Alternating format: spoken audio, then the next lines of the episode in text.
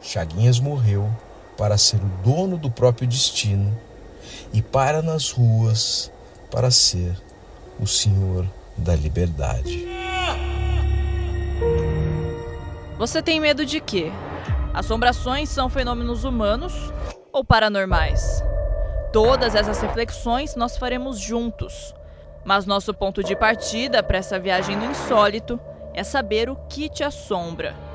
Esse é um podcast original que traz à luz da atualidade assombrações históricas, aparições, maldições, almas penadas e tudo que o inexplicável guarda em seus porões. O que te assombra é feito por Tiago de Souza, Silo Sotil, Júlia Zampieri e Matheus Haas. Especial Cidades e Medos, primeira temporada. São Paulo Sobrenatural. Episódio 1 Chaguinhas.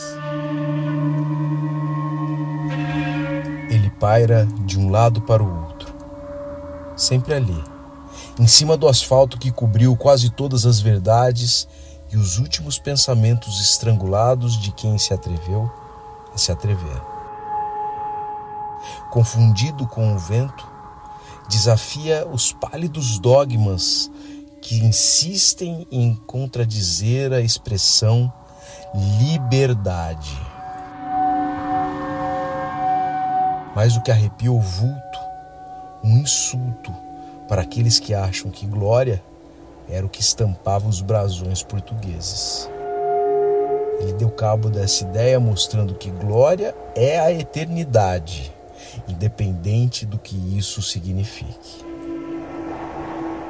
E é assustador para quem não acredita nos olhos ao assistir a alma do homem que se insurgiu também contra o fim da vida, navegando pelo oceano de ruas que inundam o centro de São Paulo. Ele paira invencível no converso dos recados dados aos seus carrascos que não compreendiam os sinais de que não há nó no mundo para enforcar uma voz que não tem dono, por ser a voz de muitos. Um corpo que não tem sombra, porque reflete. Chaguinhas paira movido pelo sopro de vida e de morte de muitos aflitos, e seu espírito é o altar de todos os injustiçados. Injustiçados que ganharam igreja depois de perderem os perdões dos não nativos. Mesmo quando o povo era clemente, mesmo quando se rompiam uma a uma as cordas que agrediam seu pescoço. Chaguinhas morreu para ser o dono do próprio destino e para nas ruas para ser o senhor da liberdade. Chaguinhas é uma entidade, um encantado, um santo da rua e do povo. Dizem que o que sobrou de seu corpo terreno repousa na igreja dos aflitos, na companhia de outros injustiçados. Insurgente, o cabo Francisco José das Chagas liderou uma revolta tempos antes da independência do Brasil. Sua luta era para que ele e os seus recebessem os soldos atrasados por mais de cinco anos e que cessassem as crueldades das armas portuguesas contra os soldados nativos. O cabo, preto, banhado nas águas de Santos, entre 27 e 28 de junho de 1821, incitou motins nos quartéis e atacou uma corveta portuguesa. Sua revolta lhe custou a vida dia 20 de setembro de 1821, no Largo da Forca.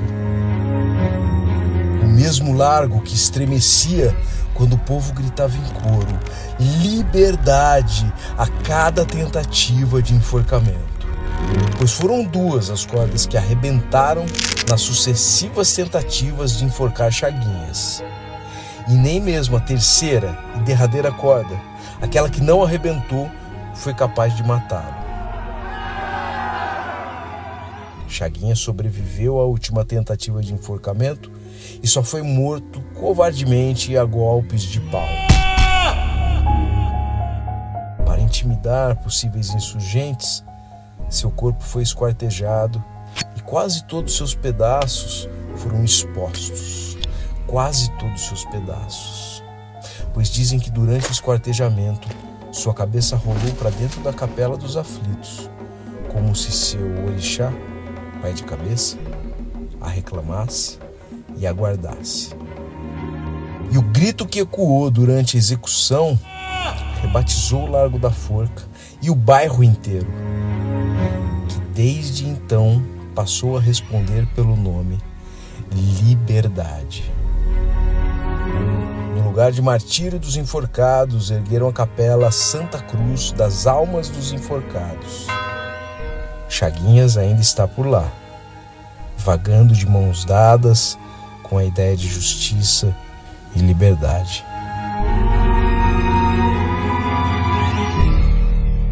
Esse foi Chaguinhas, o episódio 1 da primeira temporada de Cidades e Medos, São Paulo Sobrenatural.